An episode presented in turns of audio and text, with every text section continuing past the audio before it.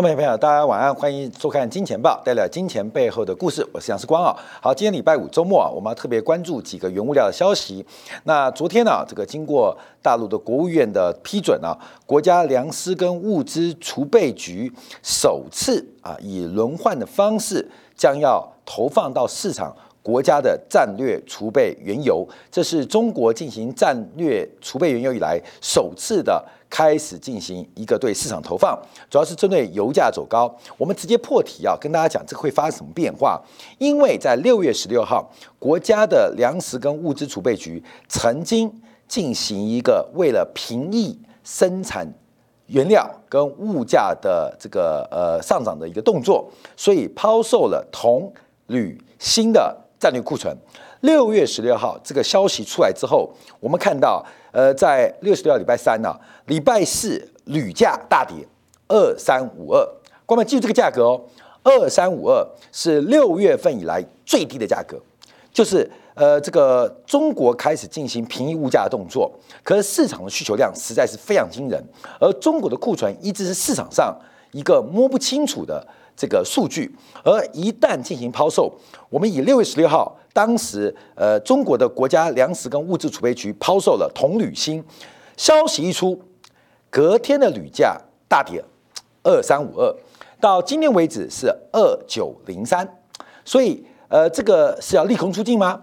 我们看到铜价在六月十六号这个消息出来之后，隔周一铜价接到破断低点。九零一一，今天下午为止啊，铜价是九五五六，六月二十一号也是新价的低点是二八一六，今天是三零九五，而且准备创新高。所以事实上，中国的战略库存是市场上最大变数，到底有多少存量多少不知道。可是，一旦抛售，那代表存量体减少，反而成为包括金本金属一个波段低点的来源。昨天晚上，在国家粮食物资储备局，也就是中国的战略库存，针对史上第一次的战略原油的库存投放，油价被压低，可随后出现快速的走高。那从六月十六号这个为例，我们要看到九月九号再做一个衍生，会不会是一个短期油价的转折点？而这个转折点。可能是有往上的可能性。我们先看一下中国的战略库存有多少。从这个世纪初，这个中国开始启动石油的战略储备基地的建设。那到目前为止啊，按照路透社的估计啊，路透社这个呃这个采用咨询公司的一个估计啊，中国目前的国家战略的储备原油大概是。二点二亿桶，就约莫是中国占石油使用了大概十五天的需求量。那另外包括了像商业库存啊、石油公司的库存等等。所以中国目前的原油库存大概是维持在六十天左右的消费。那在这个时间啊，开始抛售原油的战略库存。那大家不要忘记哦，因为拜登也说要抛售美国的原油战略库存两千万桶。所以中美两大国，一个是世界第一。一个世界第二，美国是世界第一，中国世界第二。对于原油消费最大的两个国家，在过去这两个月时间，分别表态要抛售战略库存。那这个库存的减少，到底能不能平抑油价，还是形成油价另外一个转折点，是我们要特别做观察的。所以，中国的原油战略库存这个抛售的行为规模多大，我们拭目以待。可是从六月十六号，当时针对铜、铝、锌。工业金属的平抑物价措施，事实上只是缓和铜、铝、锌这些基本金属上涨的速率，并不能改变上涨的趋势。所以，我们看一下中国的原油进口，从二零一九。二零二零、二零二一，按照每个季度做关注。那我们这边啊，小编画三个框框啊，来形容这个上半年啊、年中啊跟下半年，从去年二零一九呃，从二零一九年到二零二零到二零二一的变化。我们看到很明显啊，在去年油价大幅走低的过程当中，基本上中国是选择了疯狂的进行。原油的进口，所以我们可以明显啊，在去年的大概第二季到第三季的时候，中国每天原油进口量将近一千万桶以上，甚至最高峰来到一千两百万桶。事实上，中国本身是产油大国，只是中国是世界工厂，所以对原油的消费远远大过本身的制造。可是以按照每天一千两百万口的两两百万桶的进口，这个进口量似乎就太多了。那多的干嘛？多来作为原油的战略储备。所以我们现在可以观察啊，这个按照中国的一个假设，在去年大概四十块每桶以下，四十块美元每桶以下，大量的储备原油战略库存。那在现在在七十块以上。开始进行抛售，以价差做观察，大概有一倍的价差。可是到底能不能平抑油价？我们要从几个面向做观察。所以我刚直接破题啊，从六月中旬的这个工业金属的抛售，似乎只是创造了一个价格的转折点来进行分析啊。好，中国的原油到底有多重要？这些我们这个小编找到一个图啊，按照中国对于商品原物料的需求，那这张图当中我们看到。这是消费部分呢，绿色是全球其他国家，红色是中国的消费比例。这个饼图啊，就全球消费。像黄豆为例啊，中国花消费掉全球百分之三十一的黄豆，另外其他国家消费百分之六十九。玉米中国占了百分之二十五，猪肉占百分之四十三，小麦占百分之十九，而铁矿石占百分之六十二，煤炭占百分之五十，另外铝跟铜分别占百分之六十跟百分之五十二。而中国对于原油的消费占全球的百分之十六，百分之十六。那另外这是全球生产中国的份额，那中国是蓝色的，除了中国以外是橘色的。我们看到很明显，中国对于能源的进口是非常非常的依赖，因为相对于中国的消费，中国在原油生产是远远呃这个不足提供消费的，所以在进口部分，我们看到中国占全球原油的进口大概就占了四分之一的比重，这是一个非常大的数字。中国也是全球最大的。原油进口国啊，最大原油进口国，因为美国是最大消费国，可中国已经取代美国成为全球最大的原油进口国。在这个时候进行原油的战略抛售，代表什么样的意思？我们对比另外一个新闻啊，关于另外一个新闻啊，就是在这个这礼拜啊，沙地阿伯沙特才刚刚下调对于亚洲客户的油价的。一个报价，而且这个下调的价格是高于市场预期幅度的两倍之多。那沙特在 OPEC Plus 进行一个增产放松的过程当中，积极的抢夺亚洲客户的一个市场，所以对于亚洲啊，这个输往亚洲的这个阿拉伯轻原油价格是出现大幅度的一个调降。那目前还是溢价，可溢价的水准。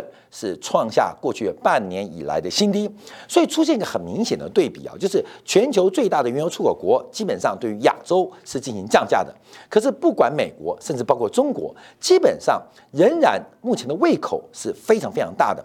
我们从最近啊，我们看一个指标，就是 VLCC 全球油轮的租金报价似乎正在谷底，有点往不攀攀升啊。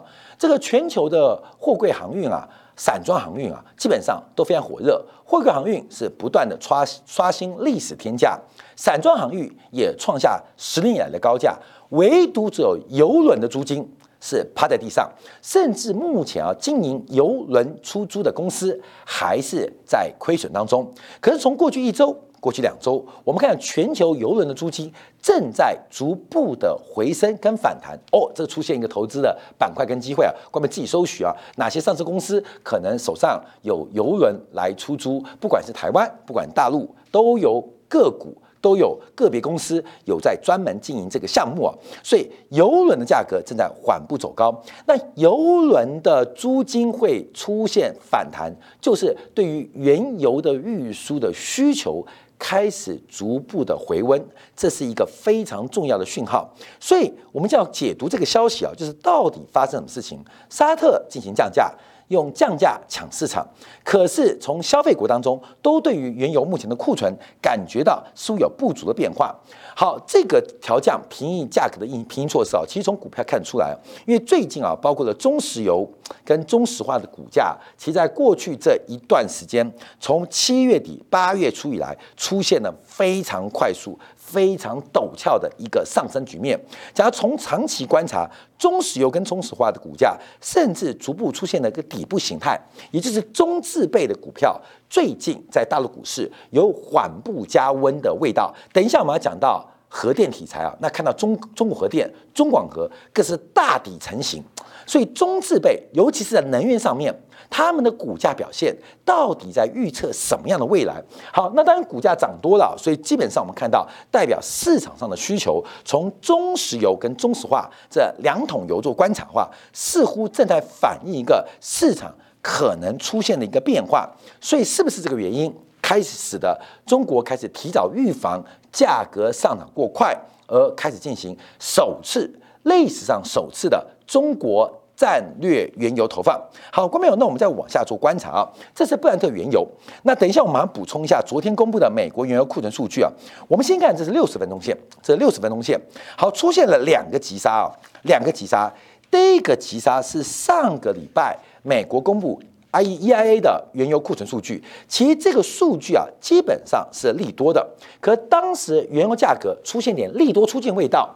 往下做急杀，那另外一个急杀是昨天的时间，就是中国要抛售原油战略库存，也出现了一个下杀。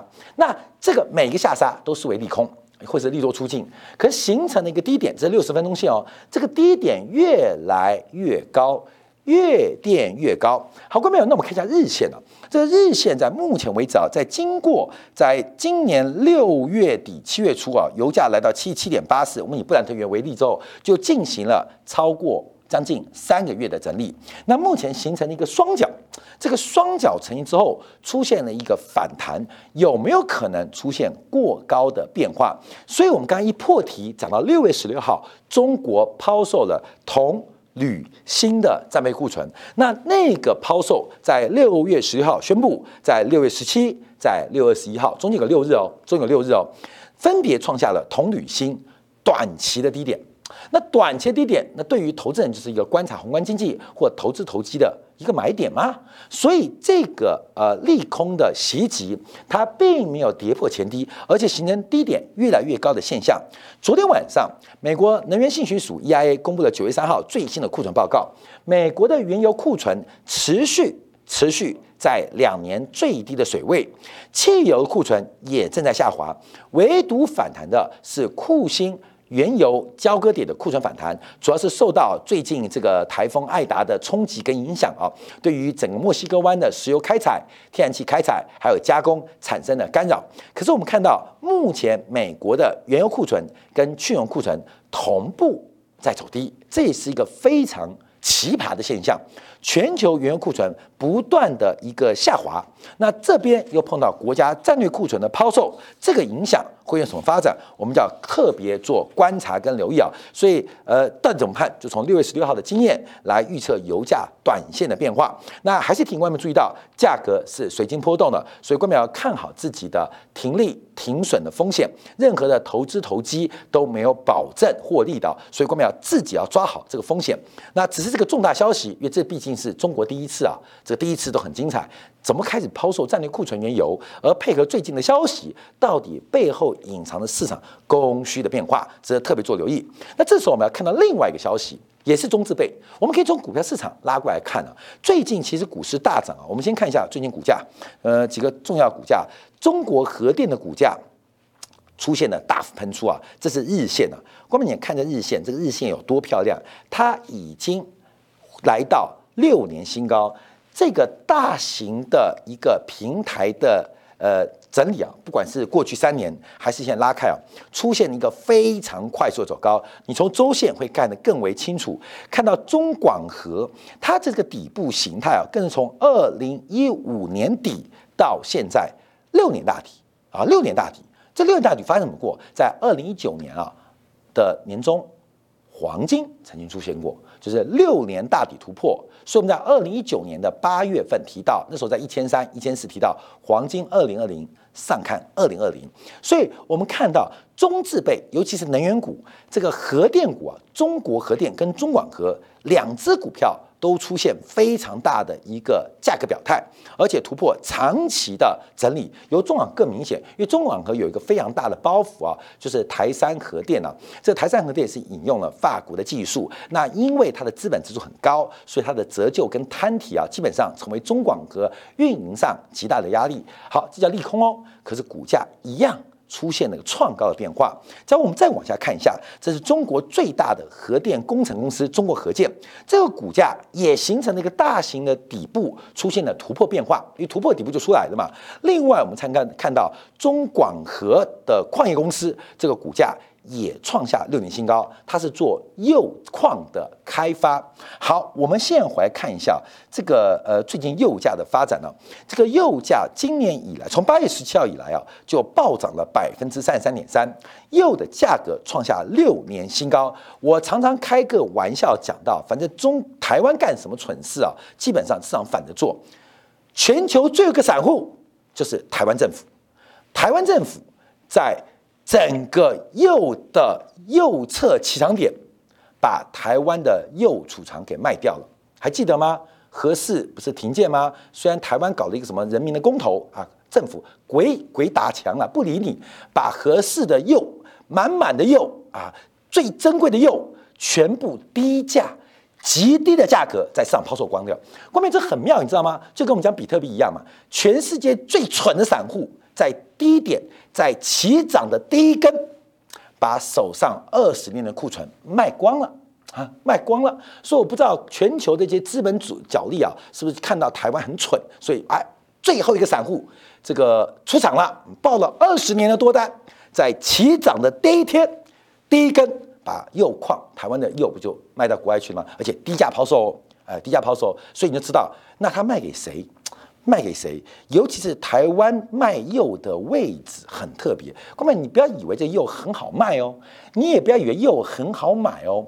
这中间有没有一些利益的交换过程或利益分配的过程，就我们不得而知哦。我们只知道在起涨的第一根，台湾把铀非常急迫，不知道在赶什么的速度把它卖光，把它卖光，就不知道很奇怪，你知道吗？不知道赶什么。又没说要启动，然后也任期那么久，呃，为什么小英那么急要把这个赶快卖掉啊？赶快卖掉，卖给谁？看到没有？卖给谁？我们常知道，呃，财富要转移，非法的叫洗钱，有些高明的方法，啊，不知道啊，不知道，因为这个动作很嫌疑嘛。你怎么第一点把它卖光了？好，这个就在说，反正这个台湾的的例子可以作为共产党最重要见解。所以共产党说啊，人民说我要民主。好，那你看台湾，大家觉得嗯，还是比较民主。我们要选举，看看台湾还是不要选举啊？为什么？因为发现决策品质很糟糕，很粗糙嘛。有人说啊，这个台湾这种选举啊，基本上或许没有发展性，可是至少不会出错。屁！我跟你讲，不止没有发展性，一天到晚出错。以右价做观察就知道，哇，几十亿美元的利润哦。我们帮人家养老婆，你懂吗？就是跌跌跌的时候，我们一直买一直买，包包一堆；一涨的时候，那就给人家了。就是我们养了一个呃，帮人家养老婆，但是养养养女儿了。当这女儿真的要开始啊，十八岁黄花姑娘啊，要出嫁了，还就嫁了，你知道吗？非常蠢啊，非常蠢。好，这算了。所以我们就看到这个台湾的例子啊。那个老谢说每次看衰台湾，你不看衰台湾，我讲说实在话，他每天说人家讲中国的好，一定说中国的好处。照谢金河逻辑，那讲台湾好，你是不是受民进党的好处？我告诉你，还真收嘞。为什么？因为谢那个谢金河的什么财讯集团、金周刊，一天到晚接政府的业配嘛，每天接政府叶片啊，那多少钱？谁知道？各位，政府花预算请金周刊办一些没有人气的讲座。请财讯办一些很无聊的议题，然后花了大钱作秀，没有人看无所谓。那这什么意思呢？这什么意思？没有任何绩效嘛。所以基本上我们看，这这很蠢，你知道吗？很蠢。我们台湾把右价卖在这个位置，哎，看到没有？就是卖在这个位置，怎么怎么蠢成这个样子呢？看到有没有？这是遗憾。假如你是个投资人，看到一个商品起涨第一天就卖掉，我告诉你，老婆卖的打老婆，老公卖的打老公。对不对？小孩卖的啊，我们断绝父子关系啊；爸爸妈妈卖的，我断全父母关系。有那么蠢的吗？看没有？很聪明的台湾卖掉了。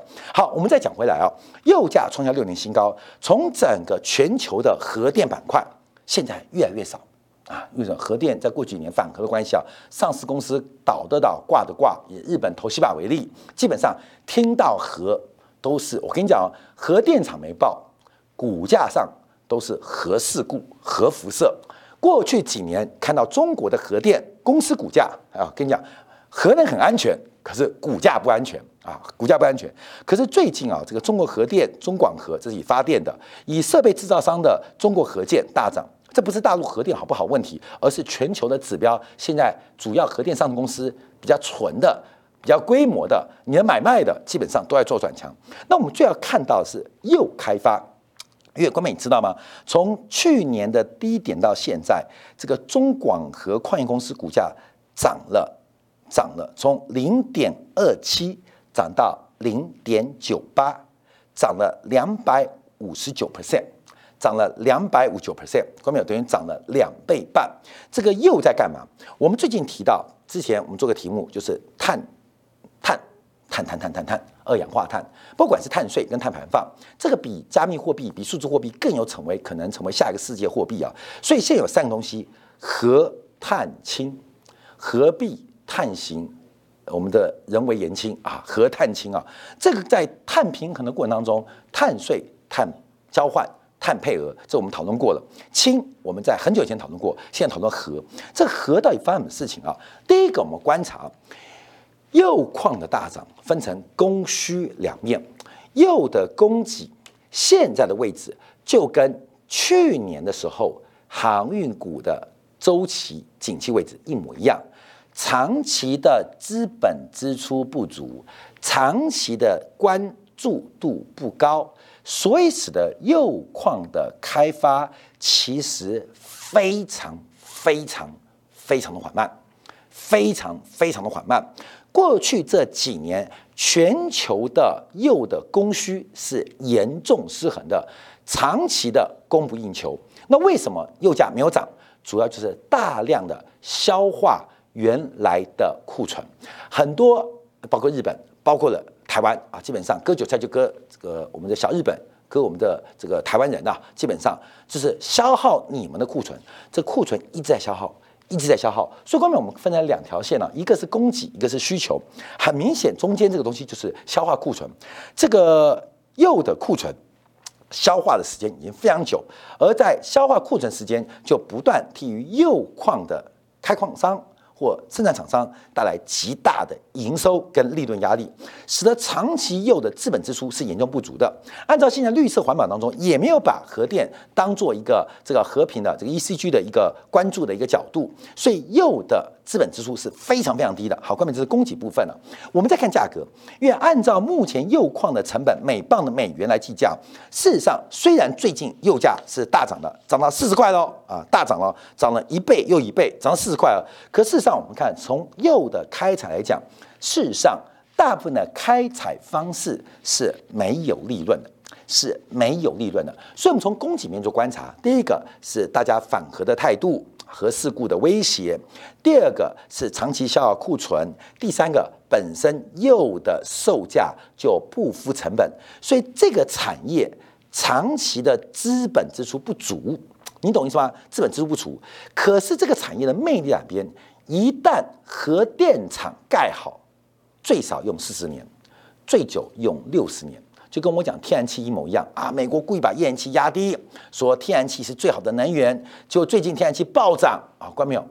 被绑架了，你懂吗？被绑架了！你天然气盖好之后，总不能用煤发电吧？用天然气发电，那天然气就涨高高高高高，一路涨高，美国创十三年新高。那欧洲创历史新高，看没有？全部被天然气绑架，为什么？因为当初现在我看日那个欧洲政客都都骂人了，哪一个混蛋啊？这个前任是哪一个混球的领袖？不管是总理、首相，谁说要干天然气厂啊？现在光是天然气的进料，就是能源的进料，都搞得电力公司破产。英国啊，上礼拜就一家电力公司破产，为什么？因为天然气暴涨。那这个老板恨死，你知道，七口吐血。当初是哪一个白痴骗我们说要用天然气取代能源是绿色能源？结果绿色能源时代没来了，老板脸都绿了，宣布破产啊！宣布破产，为什么？因为讲好的天然气很方便、很干净、很低廉，取得很容易。哎，当我开始发电厂盖好之后，怎么变得第一个取得不方便，而且价格也不便宜。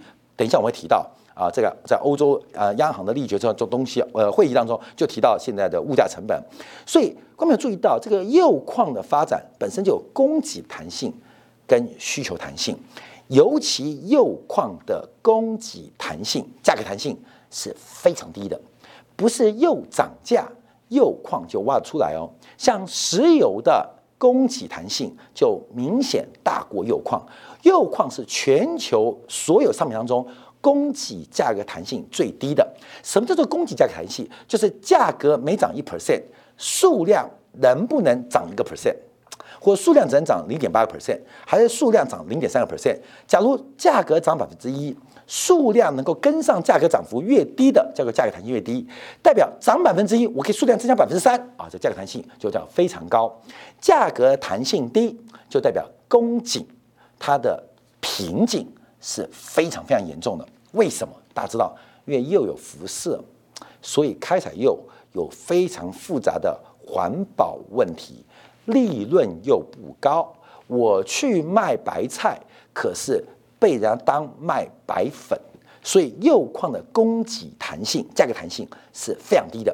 这像什么？就像我们去年八月花了很多时间讲货柜航运的垄断行为跟资本支出行为，因为相对于需求，相对于供给，需求是刚性的，供给也很刚性，所以需求是必要需求的，就跟石英柱一机载发电。所以我们从这边观察啊，这个最近啊更妙更妙了。开采铀矿的开采厂商，在今年以来不挖了，疯狂的买进铀矿。以加拿大的这个铀市场啊，很特别，很特别，它挖太慢了啊，挖划不来嘛，因为市场的每磅二十美元、三十美元，基本上根本划不来嘛。我直接从来来来来来来，你看每磅之前二三十美元，我怎么生产都划不来。所以加拿大的铀商今年以来，他不不挖了。直接从市场满库存，而且听说远东市场有个白痴政府，把自己的铀原料低价甩卖，好看到没有？既然有那么好赚的生意，我就全接了啊！卖给谁我们不知道，反正就是意思啊。所以我们看到这个铀矿开采商啊，加拿大最大铀矿不断的从市场在进行收购。观众有没有觉得像地中海航运？过去一年在航运价格还没起涨之前。到处的收购二手船舶，大家都觉得地中海航运在干什么？为什么要收购船舶？而包括了台湾的长荣不断的下新船，你这个下新船不是有风险吗？这些人的高度，我说我们叫做新视野，新视野不是视力好，也不是长高，站在他们的肩膀上看世界，他拼命收买又干嘛？像不像去年的地中海航运？像不像去年的长荣？好，我们看到不仅啊，铀矿厂商在收购铀啊，挖太慢了，直接买。另外，我们看到加拿大的相关的 ETF 啊，这个信托基金不是 ETF，也在疯狂的收购，疯狂收购产铀的国家、出口铀的矿商，他们现在发现生产来不及了，赶快囤积，赶快囤积。就像哎，这个礼拜周末台风要来嘛，听说很严重。你是做蔬果的贸易商，你要干嘛？去种吗？种个头啦！先去抢再说嘛。买冰箱嘛。四光以前有个好朋友啊，家里就是在台湾的这个万华华南市场，就台北市最大的这个蔬果拼房市场做这个大盘商。然后他说，其实利润很薄，只是他妈妈为什么在家里赚到钱？因为他妈妈对于天气的新闻非常敏感，所以他们家常年都住个大冰箱。我跟你讲，一年台风只要赌对一次，那个冰箱就回本。啊，那冰箱可以用十几年，你知道吗？那平常又没东西，连电都不用，反正就自己的房子一个大冰箱啊，这冰箱很大，里面可以放几吨的蔬菜。那天气来的时候叫堵啊，堵到底影响多大？所以他妈妈对于天气比这个什么台湾的气象局啊更厉害啊，这个影响大，影响大会压住。所以他们家为了发财，就一年呢碰到台风，有时候一次，有时候两次，有三次，反正一次就回本了，两次就发家了，三次三次基本上。过得非常惬意，你知道吗？虽然穿的有时候比较朴素，甚至我们讲的脏兮兮的，在菜市场做批发，蹲在地上，哥们蹲地上，蹲地上。我告诉你，人家椅子是黄金打造的，雇用塑胶壳盖住，那坐在黄金板凳上。哎呀，一斤两块钱，我跟你讲，这是讲真的。所以我们看到他们干嘛？台挖挖来不及了，赶快买。好，我们看到，因为核电的复苏现在非常非常明显，在面对二零五零年全球碳中和的目标当中，其实没有解决方案，要靠风力发电，要靠太阳能发电，缓不济急。从机载发电、中载发电跟尖载发电有不同的思维，因为我们知道太阳能是尖载发电，那风力发电是属于中载发电。核能是机载发电，他们三个其实没有竞争关系，你知道吗？哦，不是发展太阳能、发展风力就可以取代核电，因为他们的不一样。就跟我们吃饭要吃淀粉，要热量，要吃蛋白质，可能要吃点调味品。什么叫淀粉？就是机载发电啊，就是吃饭吃面。什么叫中仔发电？就是蛋白质的摄取或维生素摄取，蔬菜或肉。那什么叫做尖载发电？调味料加点橄榄油，加点麻椒啊。加点辣椒，加点葱跟蒜，叫煎仔发电。所以你会因为葱跟蒜跟饭面有抵触吗？完全不同逻辑哦。所以核电是碳中和，现在看样子最有一个在碳中和当中，它一个强迫性的动作，一个强迫性需求。因为大家对应二零五零年嘛，其实你算这个数学知道，除了核电可以一次性提供那么大的能源又不排碳之外，靠太阳能、风力发电几乎不可能。好，各位，我们看这个新闻。最近啊，这个日本自民党的总裁即将要出笼啊。现在从各项的民调跟选举观察，应该就是河野太郎应该会当选这个日本自民党的这个总裁。我们知道河野太郎对于核电是非常反对的，是反核政策。可是今天最新的新闻啊，这个河野太郎修改对核能的立场，修改对核能的立场，这是一个非常很奇怪的事情。后面你知道吗？因为对于反核，就像是贞节牌坊一样，立在河野家的门口啊，对不对？就是坚定反核啊，坚定反核。他也交到了潘金莲这个坏朋友，把贞节牌坊拿来拍卖，你知道吗？河野太郎基本上非常，据目前了解，非常可能调整核能立场。为什么？有更大的目标，就是二零五零五零年要达到碳中和的目标。那怎么办呢？怎么办呢？其实用简单的数学观察，日本的核电重启那是不得不为。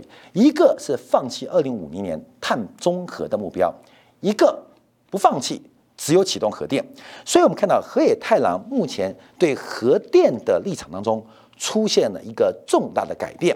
另外，我们看到日韩国的现代起亚集团汽车全面重压氢能源。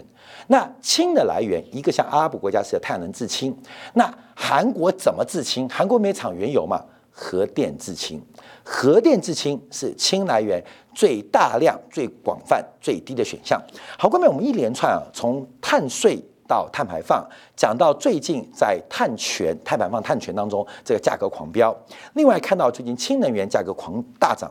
另外我们看到核电题材，随着全球。大家可能不一致，东西方的价值观不同，但有个共同价值观，就是二零五零年的碳中和目标。这个工程是非常非常艰难，非常非常巨大，而且中间有巨大的商业利益。从最近市场的表态，好像看出一些新的方向，而这一方向不是结束三年大底，就是创造了六年大底，已经转强。做出突破，值得官票特别做掌握。所以，我们今天花点时间分析到原油市场，尤其中国首次、第一次的处女秀开始进行战略库存的抛售。另外，我们看到油价的狂飙，还有整个核电板块从上中下游的全面性的突破转强。哇！二零五零年碳中和，不要等二零五零年，二零二五年之前，这个价格就是一个财富的一个金山银山。超级宝山分享给大家，祝大家周末愉快。好，感谢大家收看，稍后我们在八点半进一步针对刚刚公布的中国八月份的包括了货币供给、社融、信贷 m 二 m two 的数据，以及 ECB 昨天的一个讲话，ECB 德拉吉不是德拉吉，ECB 拉加德等死了，你知道吗？苦守寒窑十八个月，一直等不到，回来的是谁？回来是谁？回来的一个是美国的主席，回来的一个是美国的政策声音。那拉加德把耳朵拉得很高，他听什么？我们进广进下广告，我来做进的观察。